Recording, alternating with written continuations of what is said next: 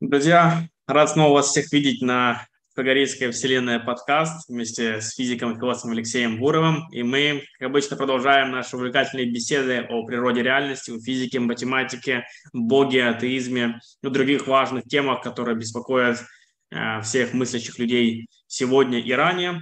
И сегодня мы будем говорить об удивительных законах природы. У нас такая новая тема. Я думаю, что это будет тоже не менее интересно. Пишите ваши вопросы в чат, давайте вопросы по ходу темы или какие были еще ранее, на которые мы не успели ответить, и мы будем рады их рассмотреть. Алексей, здравствуйте, как ваши дела?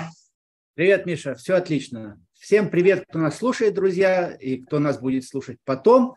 А, да, я поддерживаю то, что Миша сказал насчет вопросов. Мы приветствуем все вопросы, любые, детские, смешные, нелепые, а, с подколкой, с подвохом, простодушные, мудрые, критические, гиперкритические, в общем, любые.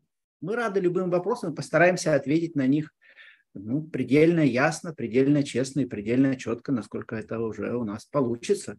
Вот. Мы сегодня, друзья, перейдем к обсуждению физики. А, и мы будем ее обсуждать еще, наверное, в следующий раз и, и, и может быть, даже еще, еще два, две встречи у нас уйдут, посмотрим, как оно пойдет. А обзор математики мы закончили в наших предыдущих встречах, по крайней мере, тоже вот так вот, с птичьего полета, с такого философского птичьего полета, что такое математика, как она развивалась, какие, какова ее история, каковы ее предпосылки, каков смысл и ценность математического познания. Вот что двигало великими математиками, какие великие интуиции были имплицированы и остаются имплицированы, то есть заложены явно или неявно в математику, а, в математическое познание, как его возможности, как его ценность. Обо всем этом мы с вами говорили а, на предыдущих наших встречах, посвященных математике. Но на самом деле история математики была бы крайне неполной, совсем неполной, если бы мы ограничились только одной лишь математикой самой по себе, что мы на самом деле только и делали до сих пор. Да? Вот. А, потому что важная часть истории математики и значения и смысла математики состоит а, в том, а, что Юджин Вигнер, один из величайших физиков, отцов квантовой механики прошлого века, назвал по-английски это звучит так. Unreasonable effectiveness of mathematics in natural science удивительная или э, поразительная или странная эффективность матема... unreasonable, да, как бы нерезонная, эффективность математики в естествознании. А, ну, конкретно, на самом деле, он говорил о физике, потому что в биологии с математикой дело обстоит, в общем, несколько иначе, чем с физикой, и мы о биологии сегодня говорить не будем. О ней мы поговорим, я надеюсь, в свое время, но не сегодня и даже не в следующей нашей встрече, а со временем мы дойдем и до биологии. А пока мы будем говорить о физике, и мы будем говорить э, вот в, очень сильной степени мы будем говорить о той странной эффективности математики в, э, физике, которая явилась, которая обнаружилась по мере развития физики. Ну вот э, по своему опыту я знаю, что я немало встречал людей и не глупых людей, которые говорили мне, что у них в школе были прекрасные оценки там, по всем гуманитарным предметам, а физику и математику они не понимали. Некоторые говорят, что математику мы еще понимали как-то, а физику мы не понимали совсем. Мы вообще просто не понимали, что, не понимали, что это такое, зачем, куда это, какие-то задачи, непонятно что. Но э, я скажу, что я этому не удивляюсь, потому что физика на самом деле, ее, нельзя понять ее смысл, если ее, как, как дисциплины, изучающей природы, если не понимать ее предпосылок, ее базовых, то, что называется эпистемологических предпосылок. Что это за тип познания и куда и зачем. Тут можно с разных концов начинать, но вот давайте я начну с Галилея. Он все-таки не зря считается отцом математической физики. Книга природы, писал Галилей, написано на языке математики. Те же, кто не знают этого языка, обречены блуждать в познании природы, как в, темном, в, в природе, как в темном лабиринте, не понимая ничего. Как в темном лабиринте, без света. Вот так писал Галилей, э, в книжке, которая имеет какое-то немножко смешное название «Пробирщик», 1613 года эта книжка. Вот. Что это за вообще высказывание, что книга природы написана на языке математики? Да, вот давайте немножко мы остановимся. Это некоторая кредо. Это, это кредо недаром, э, оно э, недаром столь известно. Это одно из самых известных э, высказываний Галилея. А в итальянских школах, ну, оно написано было на итальянском языке, э, в итальянской книге, Галилей по-итальянски в основном писал, э, в итальянских школах до сих пор, в учебниках для средней школы Э, это высказывание Галилея учат наизусть. Его надо выучить наизусть. Вот как мы учили в свое время, я не знаю, учат ли сейчас, может быть, уже нет. Чуден Днепр при тихой погоде, когда вольно и плавно несет, несет он сквозь леса и воды полные, вот, сквозь леса и горы полные воды свои. Вот, не зашелохнет, не прогремит. До сих пор это помню. Редкая птица долетит до середины Днепра. Дальше, дальше замечательная фраза, одна из самых цитируемых у Гоголя. Вот итальянские школьники э, учат тоже много чего на итальянском классических высказываний, вот в том числе вот, вот, это, вот эту мысль Галилея они тоже учат наизусть.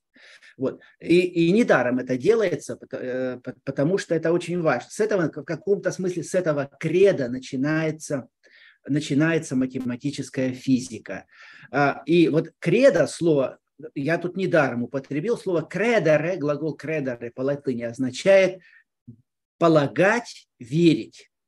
Вот то, что э, христиане называют по-русски символ веры, по латыни и по-итальянски называется кредо, верую. Это, кредере – это верить, а кредо – это, это тот же самый глагол в первом лице единственного числа верую. Ну и по-русски символ веры, он тоже так иногда называется просто верую. Вот. А потом все прихожане исполнили веру, стали петь верую. Да? Вот стали петь кредо. Э, говорить, хором произносить вот это кредо. И кредо имеет более широкое, конечно, значение, чем э, только внутри церковное, будь это в одной конфессии или в другой.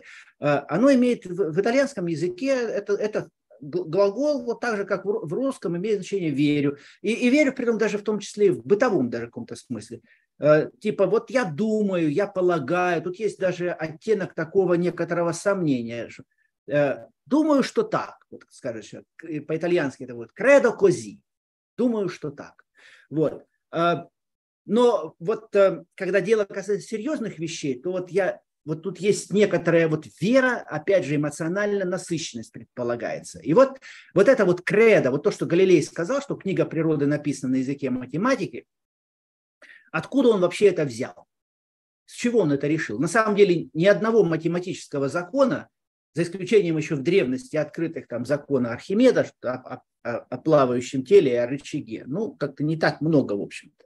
Э, никаких других математических законов от природы открыто не было. И с чего он решил, что вся книга природы написана на языке математики, что это есть ее настоящий подлинный язык, а не какой-то другой. Или, может быть, тот, тот язык, который нам вообще недоступен. Ведь когда Галилей говорил, что книга природы написана на языке математики, он подразумевал, конечно, что матем... на той математике, которая нам доступна. Не той божественной математики, а Галилей, я подчеркну, был э, ревностным католиком. Хотя у него был конфликт потом с церковью возник, но это был, так сказать, внутрисемейный конфликт, внутри католической церкви, между одним католиком и другими католиками. Вот. А, то есть, э, почему Галилей решил, что вообще всю природу можно так очень эффективно изучать на языке математики именно, что она открыта. Эта книга, она раскрыта, язык математики, мы математику, в общем-то, неплохо уже знаем, это подразумевалось, а если чего-то не знаем, то узнаем потом. Вот, и всю книгу природы будем читать, и не будем блуждать в ней, в природе, так сказать, в книге в этой, как в темном лабиринте. Вот. Галилей, я еще должен сказать, э, это был человек чрезвычайно широко образованный э, и гуманитарно очень мощный. Э, его отец был выдающимся музыкантом, Винченцо, по-моему, его звали, Винченцо Галилей. Это довольно известный музыкант, до сих пор известный музык, профессиональные музыканты его знают. Вот. А сам же Галилей в молодые годы преподавал живопись в Академии Флорентийской, преподавал школу Кьяру Скуро – это вот такие, знаете, темно-светлые такие вот э, контрасты. Кьяру – это светлое, а скура – это темное. и вот эти сочетания, кон, контрасты на некоторых картинах мастеров Возрождения, мы видим вот эти контрасты. Галилей преподавал Киароскура в Флорентийской академии, то есть он на самом деле был еще и живописцем. Вот. И, и, и очень недурным рисовальщиком и, изъяснял свои мысли, он художественный. И вместе с тем этот человек гуманитарно мощный, художественный, из художественной артистической среды вышедший. Э, говорил, что книга природы написана не на языке, скажем, музыки. Вполне от него можно было бы такое ожидать, как от, как от сына выдающегося музыканта. А, или на языке живописи она книга природы создана. Надо изучать живопись, сочетание красок, там, киароскура надо изучать как следует, и тогда, глядишь, в книге природы разберешься. Или, может быть, на языке архитектуры. Вот надо изучать архитектуру разных соборов, во Флоренции великолепный собор, а в других итальянских городах прекрасный собор. Изучайте архитектуру, и вы поймете, как устроена книга природы. Нет, нет и нет, хотя мог так сказать вполне. И математику он знал, в общем, наверное, немножко слабее, чем музыку а, и немножко слабее, может быть, знал, чем живопись как о нем, в общем-то, он не был математиком экстра-класса Галилей. Кеплер был математиком более мощным. Э, Галилей был математиком неплохим, не дурным, но, в общем, я бы так сказал, просто на уровне хорошего ну, профессора математики, так скажем. Не более того. Э, не был Галилей гениальным математиком. Э, у него нет таких потрясающих математических открытий. Но он был на высоте математического знания. И вот, и вот он говорил, книга природы написана на языке математики. Да? Здесь все интересно на самом деле в этом искали. Книга природы, что природа уподобляется книге. Да? А, вот это что это за образ такой? А это образ отсылает к тому образу, который уже был во время Галилея, что Бог нам оставил две книги, две великих книги. Одна – это книга природы, природа как книга, которую мы должны читать, и, которая, и, и, из чтения которое должно раскрывать нам глаза на премудрость Господню и увеличивать, усиливать наши мистические чувства, наше чувство восхищения Богом как художником, восхищения Богом как инженером, восхищение Богом как, как э, создателем вот этого всей этой мощной вот этой вот красоты и премудрости, перед премудростью Господней трепетать вот, изучая книгу природы. То есть это изучение книги природы э, имеет значение не меньше, чем изучение Библии, потому что когда мы погружаемся, погружаемся в изучение, лучше и лучше узнаем, как устроен природный мир, то наше благоговение перед Творцом, восхищение перед Ним и благодарность Ему за этот мир, которым нам, нас Он пустил полюбоваться и, и порадоваться этому миру, оно возрастает. То есть изучение книги природы имеет гигантское религиозное значение. Поэтому это книга, которую нам дал Господь. Не даром, не просто так, не просто, чтобы мы шли, а вон, смотрите, там птицы полетели, а вон там крокодил плещется в Ниле и так далее. Нет, чтобы со вниманием вдумчиво, глубоко смотрели мы на природу, размышляли о ней. Вот, а в, план, в каком-то глубоком плане творения всего. Это бы приближало нас к замыслу Отца Небесного, да, обо всем мире, в том числе о нашем положении мире, мире способным это понимать. Вот какая была мысль, а, стоявшая за идеей книги природы. А теперь вот оказывается, это убеждение Галилея, что книга природы написана на языке математики. Кто-нибудь еще говорил тогда Галилея? Мне неизвестно. Неизвестно. И мысль эта галилеевская, а, она была, в общем, достаточно радикальна. Более того, а, в академии того времени, в университетах, господствовал, аристотелиан, господствовал аристотелианство, аристотелевский взгляд на, на мир, физика Аристотеля. Могу ли я уточнить, Алексей? А? Могу ли уточнить? Да-да-да, давай. А, давай. То, то есть, э, э, но ведь до этого вы говорили, что Пифагор, он был один из таких да. основателей этой идеи, и он был очень религиозным, то есть целая такая школа мистическая была. Не похоже ли это на то же самое, что, о чем говорил Галилей? Похоже, только... похоже, Миша, но эта идея Пифагора, она, в общем, постоянно забывалась она не, не лежала так вот на поверхности, ее не преподавали в университетах, она была всегда в таком полузабытом состоянии. Особенно она задвигалась куда-то в угол, и мало кто ее вспоминал, э, когда господствовало э, среди ученой братьев аристотелевское воззрение на природу. У Аристотеля же Аристотель же не верил в то, что... Вот Аристотель воплощал в себе еще с античных времен, это мощная очень фигура, но вот Аристотель не верил в том, что книга природы написана на языке математики. Математика, считал Аристотель, это очень скупая и скудное, э, скупое, скудное знание. Сами сущности математические, они очень тощие какие-то. Ну что такое? Ну число, 3, окей, 5. Ну что там такое? Там как бы почти ничего. Next to nothing, да? Следующее за ничем. А, а, природа, говорил Аристотель, посмотрите на красоту природы, на ее сложность, на ее богатство. Разве может это быть охвачено числами? Это только ну, нелепо, только нелепые люди могут так считать.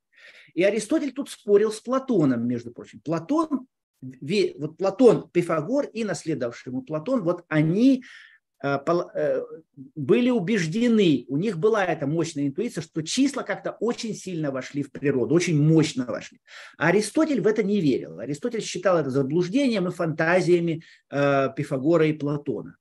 Математика хорошая вещь, она полезная вещь, конечно, никто ее не отрицал, она полезна практически, прагматически. Нам там винограды, корзины надо считать, сколько это удобрений надо вносить, сколько у нас земли, какой будет урожай, какие налоги надо платить кесарю э, или там городской бюджет. Вот. А для, для всего этого дела э, математика чрезвычайно полезна, и с этим никто не спорил, Аристотель не спорил. Но Аристотель отводил математике только прагматическую, такую вот поверхностную, утилитарную функцию. Э, он выражал явный скепсис тому, что матем... в отношении Платона, да, что математика могла как-то очень существенно быть задействована в природе. Вот. Кстати, вот сюда, между прочим, это, это один из тех пунктов, где Аристотель говорил, известная фраза, Платон мне друг, но истина дороже. Да? Вот это кто говорил? Это аристотелевская фраза. И им, им, именно вот тут Аристотель высказывал свое сомнение. Не то, что он доказывал, что математика как-то не вошла очень сильно в, природу. Он просто приводил какие-то аргументы здравого смысла, что это очень странное убеждение. И, в общем-то, я хочу сказать, что мы должны оценить интуицию Аристотеля. Она основана на здравом смысле. Если мы посмотрим не только на живых существ, которые не очень-то математичные, ну, я знаю, слон какой-нибудь, или лошадь, или кот, ну да, там у кота два уха, четыре лапы. Ну это очень поверхностное наблюдение. Ну да, можно считать, есть какие-то математические функции. Можно взвесить кота, посмотреть, сколько он весит сегодня, там, ну, объелся, вот там свесили, завтра, ого, прибавил. вот, это все можно. Но это все поверхностные какие-то вещи, какие-то очень скудные вещи о природе. Природа, она гораздо богаче, гораздо мощнее. Вот то, что нам говорит здравый смысл. И куда бы мы ни посмотрели, даже вода, вот она вода течет, там она бурлит в речке, вот так. Ну, разве ее можно описать числом?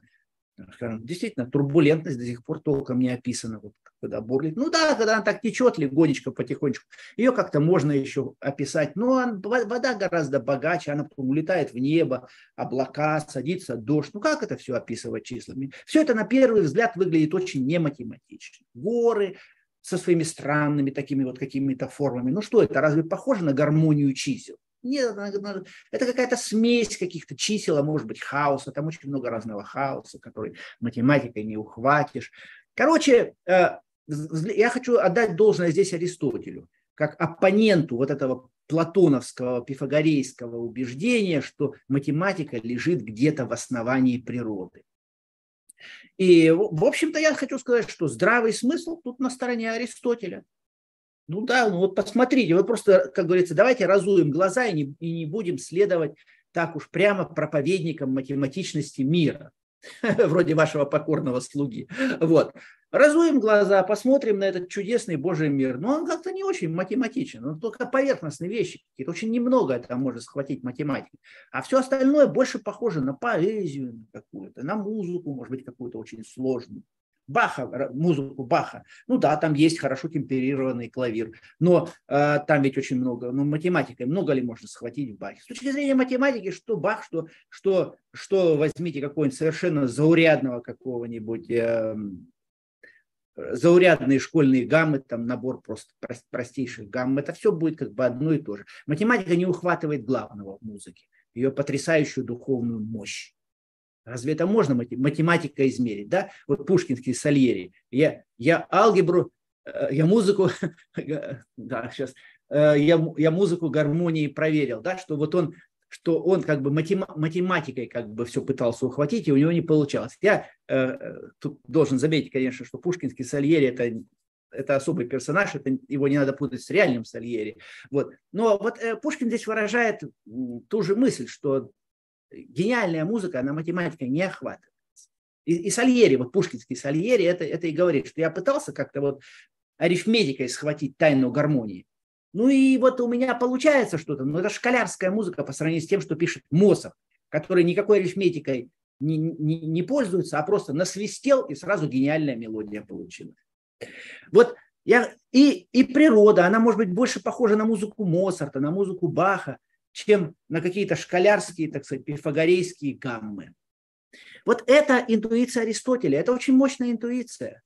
И она, интуиция, это интуиция как бы незначительности математики в природе. Она доминировала в академии, в университетах Италии и Европы ко времени Галилея. И в этом смысле Галилей был еретиком. Ну, еретиком не в религиозном смысле, а еретиком, еретиком в таком э, эпистемологическом, философском плане.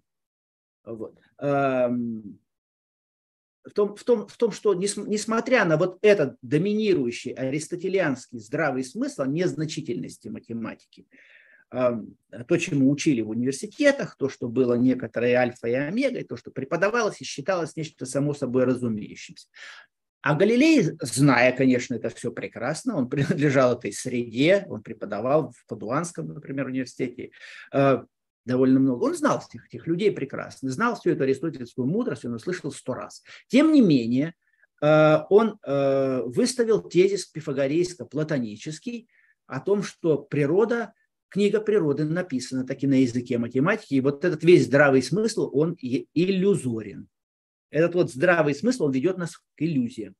А на самом деле глубокие истины природы написаны на языке математики. Откуда, и вот я сейчас возвращаюсь, откуда вообще Галилей мог это знать? С чего он это взял? Кто ему это сказал? Разве Галилей был религиозным мистиком, ему какие-то, какой-то ангел ему или еще какая-то более высокая инстанция, сам Господь, может быть, во сне пришел ему и сказал. Он ничего такого не говорит, Галилей. И он вообще никаким, ну, никакому мистическим, никаким мистическим откровениям не отсылает. Он просто вот это говорит как некоторую первичную очевидность. Но я хочу сказать, что вот интуиции, они часто так и являются, новые интуиции. Они идут против, когда они идут против э, установившихся догмы предрассудков, здравого смысла, как некоторая странная интуиция. И вот эта странная интуиция, он, Галилей следовал ей, этой странной интуиции, а не установившемуся здравому смыслу. Тут э, аристотелианскому. Тут я хочу сказать, вот сделать такое еще примечание, что величайшее открытие физики и даже само ее рождение а, и математики, кстати, тоже, они все связаны с той или иной победой над очевидностями здравого смысла, над демонстрацией их ограниченности, на демонстрации преувеличения их значения. Вот это один из самых, может быть, удивительных аспектов познания, по крайней мере, физико-математического точно. А, это, это постоянно всякое новое великое достижение было связано так или иначе с победой над здравым смыслом, каким-то опрокидыванием его очевидности. Вот это очень интересно. И здесь мы, кстати, можем сказать, что вот, а, а как же Декарт?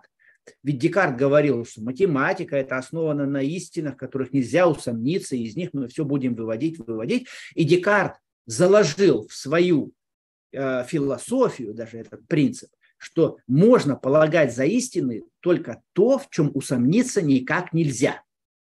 Вот когита эрго сум, да, усомниться никак нельзя. Бог не обманывает, это еще одна истина Декарта.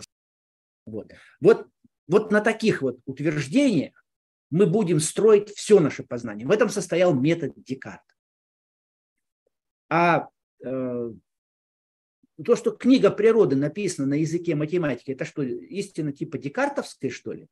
С чего мы это взяли? Разве в этом нельзя усомниться? Аристотелианцы, они не только говорят, что они в этом сомневаются, они говорят, что в противоположном сомневаться нельзя. Это нелепо. То есть получается, что здесь на самом деле было несколько партий. И хотя Декарт тоже утверждал примерно то же самое, что и, что и Галилей, что надо искать в основании природы, в основании природы некоторые математического типа законы. На самом деле здесь было общее у, у Галилея и у Декарта, но дальше они расходились. Декарт считал, что эти основания математические, они должны быть самоочевидны. Они, их, их мы должны находить как некоторые первичные самоочевидности, и из них все строить. Поэтому, когда Декарт, например, когда он пытался объяснить движение планет в коперниканской системе отчета, полагал, что вот Солнце здесь, а Земля тут, или другие планеты вот там дальше, они движутся. Почему они движутся? Откуда они знают, что Солнце здесь? Солнце каким-то образом дает знать планетам, которые в других местах, что надо крутиться вокруг Солнца. Вот так. Планеты как-то знают о положении Солнца. Как они могут это знать? Ну и Декарт говорит, значит, должны быть вихри какие-то. Эти вихри, вот, закрученные вот вокруг Солнца вихри, эти закрученные вокруг Солнца вихри, они передают эту информацию планетам, и планеты движутся. Ну вот с этими вихрями Декарт провалился. И Декарт говорил, да, вот ничего другого просто быть не может. Обязательно должны быть вихри. И даже он более добавлял, что если моя теория вихрей окажется ложной в итоге, то вся моя философия ложна. Вот даже так, он эти вихри поставил на карту Декарт. Что вот если окажется, что я с вихрями промахнулся, что планеты как-то иначе знают о положении Солнца, не через эти вихри, то все, выбрасывайте всего Декарта в печку, в топку его. Он весь провалился. Это Декарт вам говорит. Ну, провалился же Декарт. Никаких вихрей там нету. Планеты движутся совсем не потому, что там есть вихри. Это уже постепенно выяснилось. Это уже Ньютона было открытие. А то, что Солнце притягивает, что есть сила, закон всемирного тяготения, ну, мы немножко забежали вперед. То есть я, а, я начал э, э, с Галилея, Декарта, декартовская теория вроде как познание, теория, эпистемология, философия познания природы, натурфилософия декартовская. Она, с одной стороны, была похожа на галилеевскую, а с другой стороны, не похожа, потому что Галилей не предполагал, что вот эти аксиомы, да, если книга природы написана на языке математики, то что мы должны тогда найти? Мы должны найти аксиомы. Потому что математические дисциплины, э, геометрия, арифметика, у них есть некоторые базовые истины. Ну, в геометрии они были сформулированы Евклидом, пять постулатов, вот все, какой-то базовый язык, базовые понятия, пять постулатов и вперед. Все геометрические истины дальше доказываются, они выводятся из пяти постулатов, больше ничего не надо. Как только нашел постулаты, то все, ты как бы дело сделал. Дальше только доказывай теоремы за теоремой. А, в арифметике явным образом постулаты были сформулированы, правда, много позже. Они были сформулированы только в конце XIX века. Почему-то, это, кстати, одна из загадок вообще истории науки, истории математики.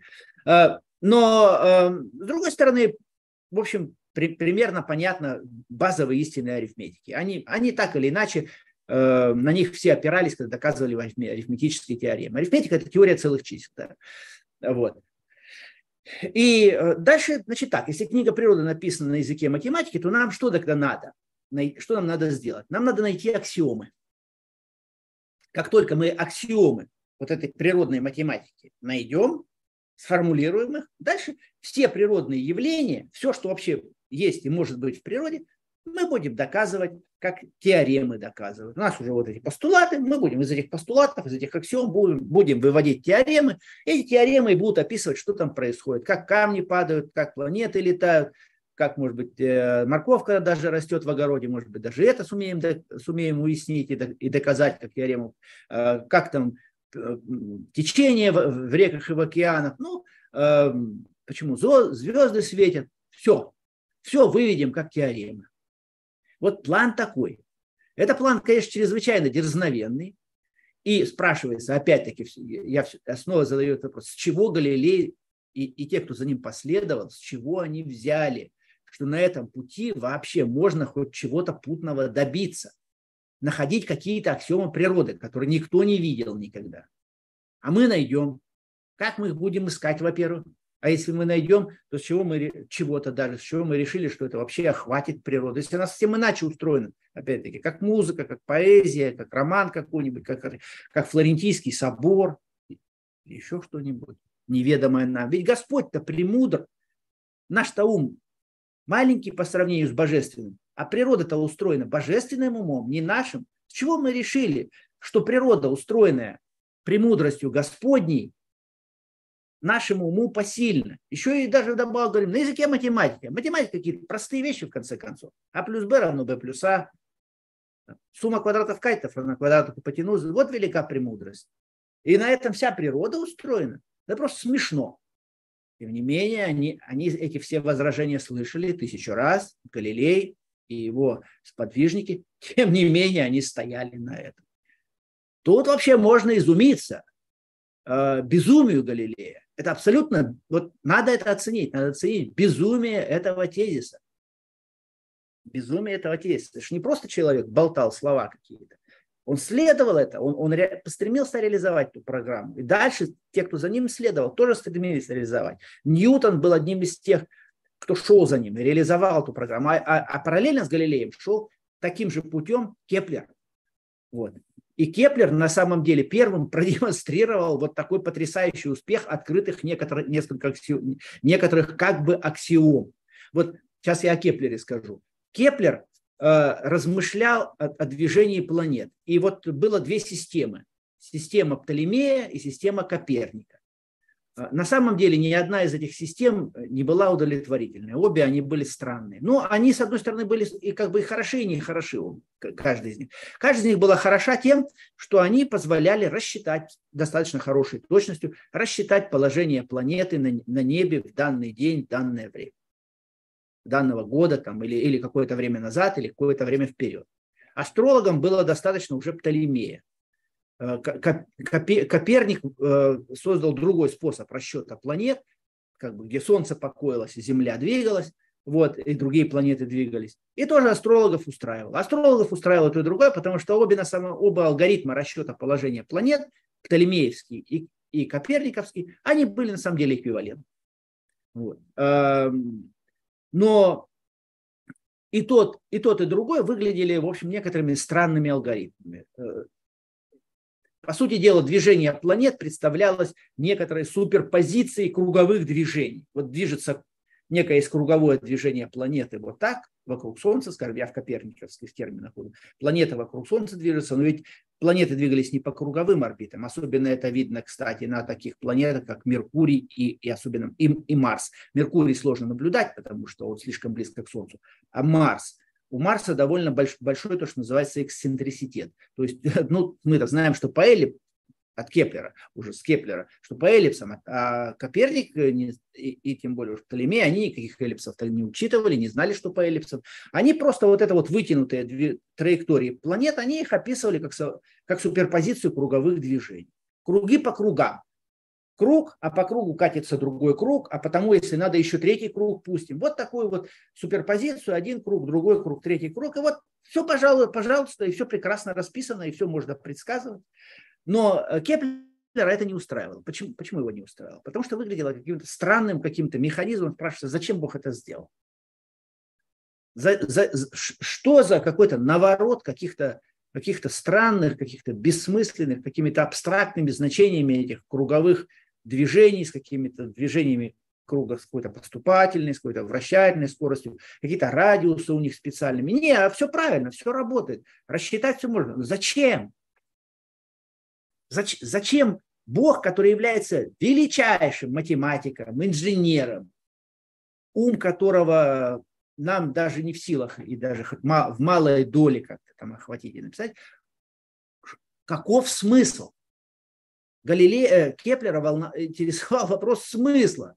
Что это такое? Что это за конструкция такая? Почему она такая странная? И он полагал, что на самом деле эта конструкция выглядит странной, потому что мы ее не увидели должным образом. Мы ее видим как-то в неправильном аспекте. Мы не видим ключей, мы не видим шифра. Мы не видим шифра к этим орбитам. Что орбиты на самом деле в какой-то в своей самой основе они простые. А что значит? А простые это какие? Ну, вот математические. Математика – это же геометрические фигуры орбиты. За ними должна стоять какая-то простая, красивая математика. Вот и он пытался найти, довольно долго пытался найти эту математику. В конце концов, ему пришла в голову идея, что, может быть, это траектории планет, это не, не круги по кругам, а эллипсы. А на самом деле никаких других кандидатур у него и не было, потому что ну, вот э, эллипсы – это фигура, о которых Кеплер узнал из книги Аполлония Пергского, которая сравнительно недавно, до того времени, она вернулась э, в новое, ну, в ту эпоху позднего, позднего Ренессанса, она вернулась э, из забвения. И он узнал, что есть еще эллипсы. Вот. Э, и, э, и, собственно, никаких других кандидатур не было. И он подумал, а что если там эллипсы? Не круги, а эллипсы орбиты. Проверил, действительно, все отлично совпадает. Солнце находится в фокусе, в одном из фокусов эллипса. Да, вот у эллипса два фокуса, вот Солнце в одном из них. И все прекрасно легло, все, все прекрасно получилось. И вот он сформулировал, дальше размышляя в этом ключе, окрыленный успехом, он сформулировал три своих знаменитых закона э, движения планет э, эллиптического. И вот он нашел некоторые аксиомы. Может быть, это были аксиомы, и, ну, мы знаем, что это, это не были последние аксиомы, но это какие-то математические структуры неочевидные, лежащие за видимой какой-то стра... за, видимым... за видимой странностью, в данном случае, движения планет. Он нашел некоторую красивую математику. Вот Кеплер двигался по этому пути, и он сделал это, кстати, еще до того, как, как Галилей сформулировал э, свой этот принцип насчет книги природы, э, его Кеплера вела та же самая интуиция, которая на самом деле вела и Галилея, и тех, кто за ними следовал. Это были люди, которые цени, были восхищены красотой математики. Вот, вот что важно понимать. Они были восхищены элегантностью, математической красотой доказательств, поистине божественностью этого разума.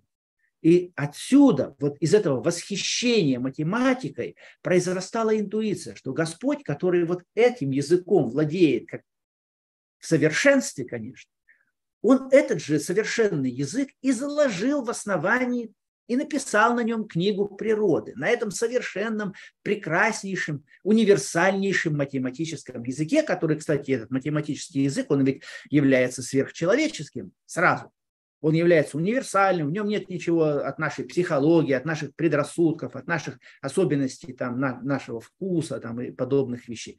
Он просто прекрасен сам по себе. Он позволяет в малом сразу упаковать очень много и, и так далее. Мы говорили с вами, когда говорили о красоте математики, мы говорили, что в ней именно восхищало. Они были этим восхищены. И вот это надо понимать. Те, те люди, которые никогда не переживали радость от математического открытия, никогда не переживали радость от созерцания математической красоты, и этим людям понять Кеплера и Галилея нельзя. Нельзя.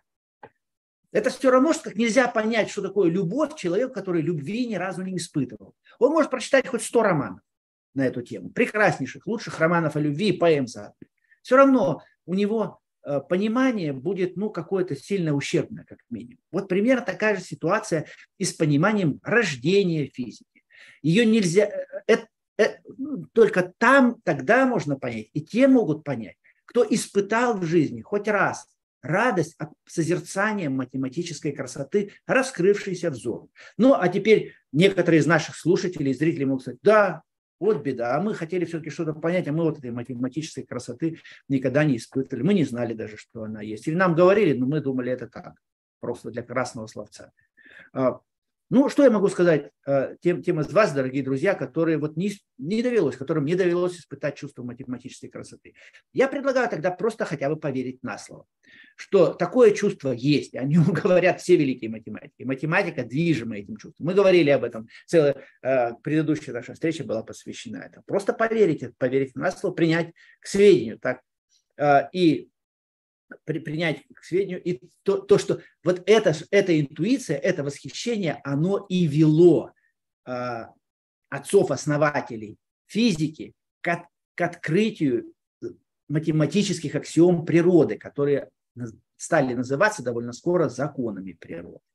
Вот, вот это восхищение математической красотой и вера в то, что э, вот эта красота, Господь не должен был ее оставить просто так. Он ее, конечно же, заложил в природу. Вот э, есть известно, я сейчас приведу совсем другой эпохи историю, э, небольшую, коротенькую, об Эйнштейне. Э, как, из этих же ровно пифагорейских вот интуиций, стремления к математическому красоте, математической красоте, Эйнштейн написал э, уравнение э, своей общей теории относительности. Никак, ни на какие факты, так сказать, не, на, не натягивая его, у него не было этих фактов. Он написал это уравнение, и, и довольно скоро стало выясняться, что они точно охватывают, э, что они прекрасно описывают вращение перигелия Меркурия, я сейчас не буду вдаваться, что это такое, и отклонение солнечного луча Э, в гравитационном поле Солнца. И вот тогда Эйнштейн вообще взорлил, так сказать, слава его взлетела вы, вы, выше там, до самых небес. Вот, и у него было очень много интервью, и на одном из интервью его спросил э, какой-то журналист, а что бы вы сказали, э, профессор Эйнштейн, если бы выяснилось, что ваша теория опровергается наблюдениями, что она экспериментом, наблюдением опровергается, ну, неверна. Что бы вы тогда сказали? А, Эйнштейн ответил, ну, что, что, бы я, что бы мне тогда оставалось сказать? Я бы выразил свое сожаление создателю, что он не воспользовался такой прекрасной теорией. Конечно, это была шутка в стиле Эйнштейна, но эта шутка, э, как всегда у Эйнштейна, была такой, в которой было ну, много не шутки. Вот. А, то есть вот в, в этом и есть эта пифагорейская интуиция, что Господь, конечно же, использует красивейшие теории для того, использовал красивейшие теории для того, чтобы заложить некоторые фундаментальные основания и логические реперы этого мира. Вот за, и, вот за этой, этой интуицией и была, за словами пифагорейца, Платоника Галилея и Кеплера, и дальше всех великих физиков всех э, основоположников физики, э, вплоть до отцов-творцов квантовой механики и на, на самом деле э, и даже дальше, и Фейнмана, и Вайнберга. Ну, мы об этом еще, те, тех, которые называли себя атеистами, тот и другой. Вот. Об этом мы поговорим еще в следующий раз. Ну вот, что я Сейчас я уже э, подведу некоторый итог нашему сегодняшнему разговору. Это один из наших первых только разговоров, вступление в физику. Я хотел показать, как физика рождалась, из каких интуиций она рождалась. Хотел дать почувствовать эти интуиции. А, вот, что это такое? Что такое физика? Да, мы, мы начинаем подходить к ответу на вопрос, что такое физика. И вот сегодня я попытался как бы дать зачин как бы вот в, это, в эти разговоры. Да? Ну, давайте, может быть, мы тогда на сегодня э, пока мой, мой этот спич э, остановим. Э, разумеется, мы продолжим наш разговор о физике и об удивительных законах математики в следующий раз. А сейчас я хочу сказать, что вот сама постановка задачи, на самом деле, я хотел, хотел это показать, сама постановка задачи, открытие аксиом природы она странная, она на, на грани безумия. Она относится к тем вещам, о которых еще один великий физик Нильс Бор говорил, что истинная теория, то, лишь та теория может претендовать на, глубокую, на глубину истины, которая граничит с безумием. Если ваша теория недостаточно безумна, то она вряд ли истинна. И все великие открытия, они действительно подтверждают и в математике, и в физике. И вот сама идея, это аксиом природы, который структурирует не просто там немножечко, там, у кота лапы посчитать можно, или у осла уши, который структурирует каким-то глубинным образом и фундаментальным образом материю, что они математичны в своей основе. Вот эта идея поистине безумна, в смысле не собора. И она оказалась в значительной степени истинной, в очень сильной степени. Ну, будем говорить об этом впредь. Останавливаюсь, Миша. Давай. Какие, там, какие вопросы у тебя, у наших слушателей? Да, это интересно. И вот э, вопросы относительно здравого смысла. Если вы считаете, что была победа над здравым смыслом, то не приводит ли это вас к выводу, что нельзя доверять таким истинным здравого смысла, как объективность мира, бытие прошлого и так далее? Да, это очень хороший вопрос, очень своевременный, я бы сказал. А, я думаю вот как об этом. Здравый смысл – это великая вещь. Недаром он называется здравым, потому что отклонение от него, вообще говоря, ведет не к здоровью, а если сильно отклонишься, то и к смерти. Да? Мы на самом деле э, обладать здравым смыслом – это обладать тем необходимым набором знаний и представлений о мире, которое позволяет тебе сохраняться в этом мире.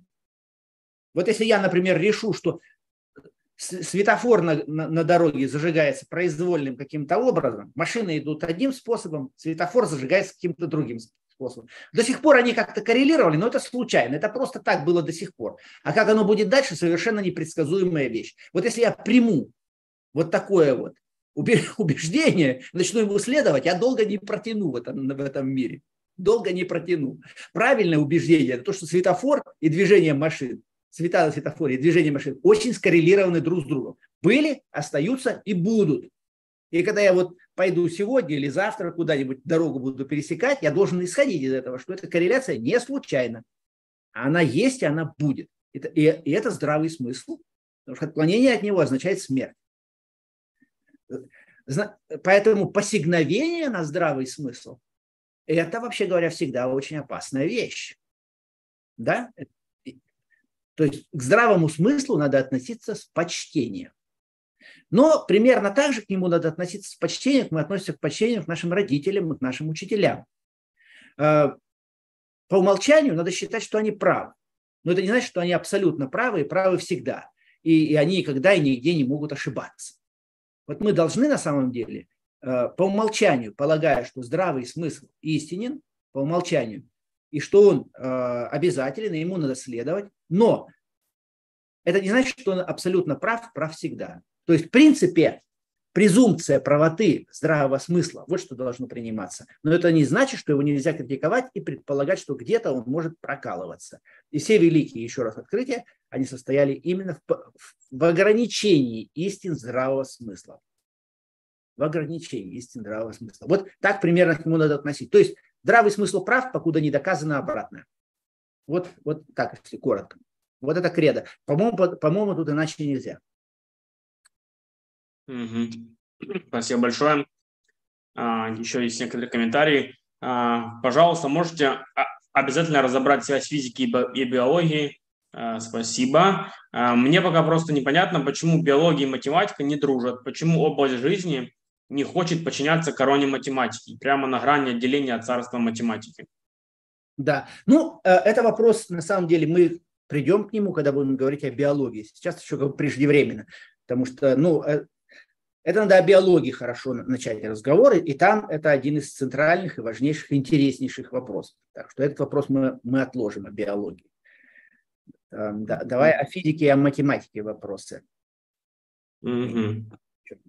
Что представляет собой бог Спинозы, в которого верил Эйнштейн и в которого верит, к примеру, Мичио Каку? Это просто рациональность и красота Вселенной или нечто большее? Угу. Это тоже очень хороший и достаточно глубокий вопрос, на который я сейчас, наверное, смогу ответить только лишь, только лишь поверхностно. А, потому что философия Спинозы на самом деле это одно, философские взгляды Эйнштейна, хотя Эйнштейн все время говорил, что он верит в Бога Спинозы, это все-таки не совсем Бог Спинозы, и об этом тоже надо говорить. А, а Мичио Каку это еще третий персонаж в, в, этой, в этой истории, о котором, о котором тоже можно говорить, наверное, отдельно, я, э, ну, ну, которого, о котором я, по крайней мере, сейчас говорить не готов. А, давайте так скажем. Вот Спиноза попытался выстроить систему некоторую мироздания на основе ясных и отчетливых истин. Он на самом деле попытался следовать Декарту.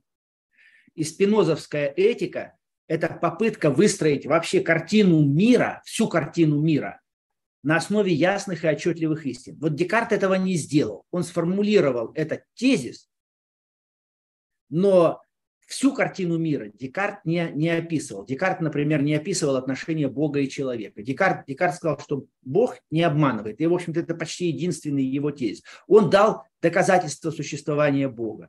А вот, например, есть ли вечная жизнь у человека?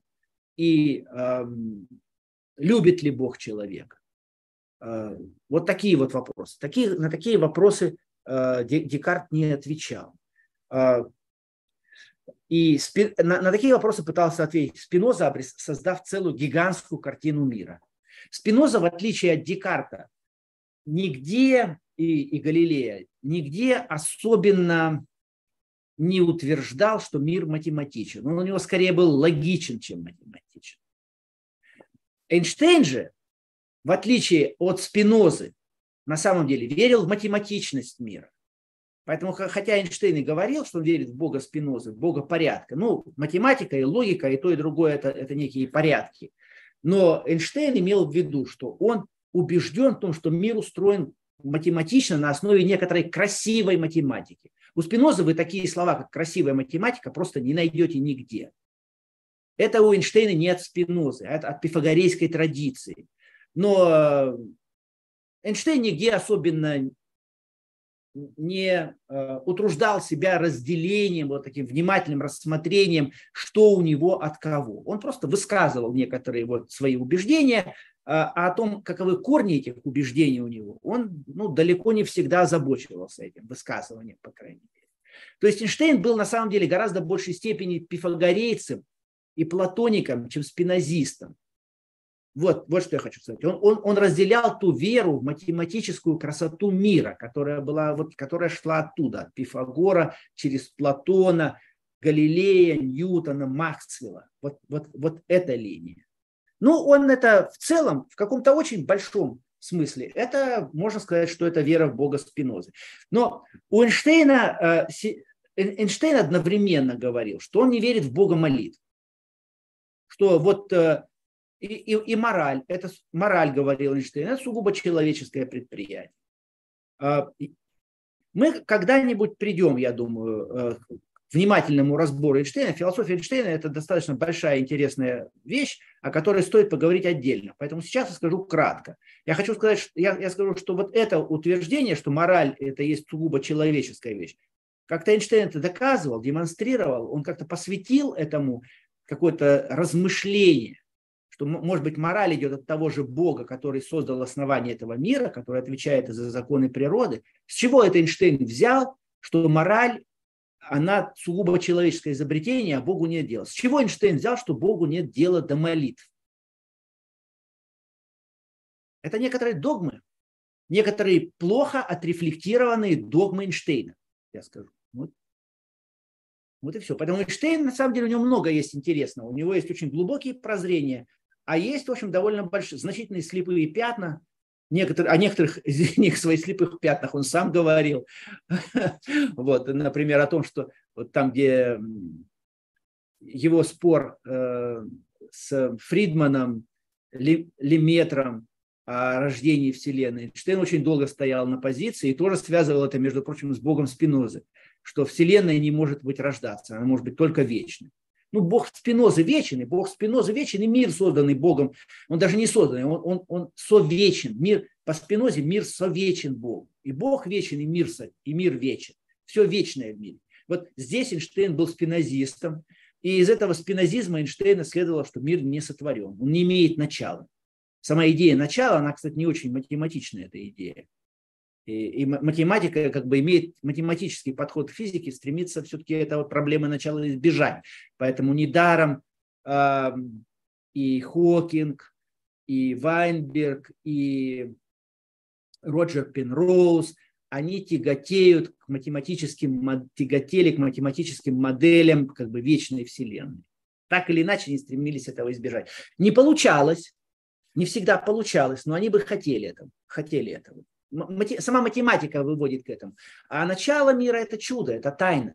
Математик, в математику чудо и тайна вписываются плохо. Поэтому если мы математику абсолютизируем, то у нас Вселенная как бы должна быть вечной. И вот Эйнштейн, э, он вслед за э, Спинозой и на самом деле в значительной степени за математической интуицией, он следовал, предполагал, что мир должен быть вечным. А когда из его уравнений получалось, что, что мир-то, скорее всего, не может быть вечным. То есть Эйнштейн сопротивлялся этому выводу, несмотря на то, что он из его уравнений исследовал. Он верил в Бога Спинозы больше даже, чем в свои уравнения. Но пришлось сдаться, когда уже Хаббл обнаружил это красное смещение, то, что Вселенная разбегается примерно так, так, так же похоже, что прямо так, как и предписывают уравнение общей теории относительности, это было показано не Эйнштейном, а Фридманом или метра. Но Эйнштейну пришлось поднять руки и, сказал, и, и сознаться в том, что вот эта вот вера в вечность Вселенной была его большой ошибкой.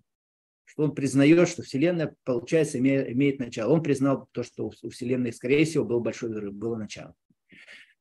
Это делает честь Эйнштейну. Он сделал это публично, он публично отказался. Значит, э, ну и другие были. Не, не надо абсолютизировать Эйнштейна, но интересно, интересно размышлять о нем. Поэтому вот Эйнштейн верил в Бога слишком математического. Например, тогда спросить можно было, можно было бы Эйнштейна. Вот если Бог установил только лишь законы природы больше ничего, то почему, какое значение имеет для нас, для людей, изучать эти законы, когда Богу до нас дела нет? Он даже мораль не, не удосужился нам дать. Ему дела нет до того, какой морали мы следуем. Ему де... Разве Богу может быть дело, изучаем мы его законы или нет, если ему нет дела до морали, например? Почему тогда? Зачем нам изучать там, раннюю вселенную какую-то? Для практической жизни нам этого не надо. Богу до нас дела нет. Ну, мы изучили, окей, и что? И что? Радость-то какая? Узнать, что Богу, мы, мы открыли закон э, Бога, которому до нас нет дела. Это скорее грустное какая-то, грустное дело, чем, э, чем доброе, и какое-то не очень-то вдохновляющее. Так вот я хочу сказать, что Эйнштейн на самом деле противоречиво это было, его, его, его воззрение было во многом.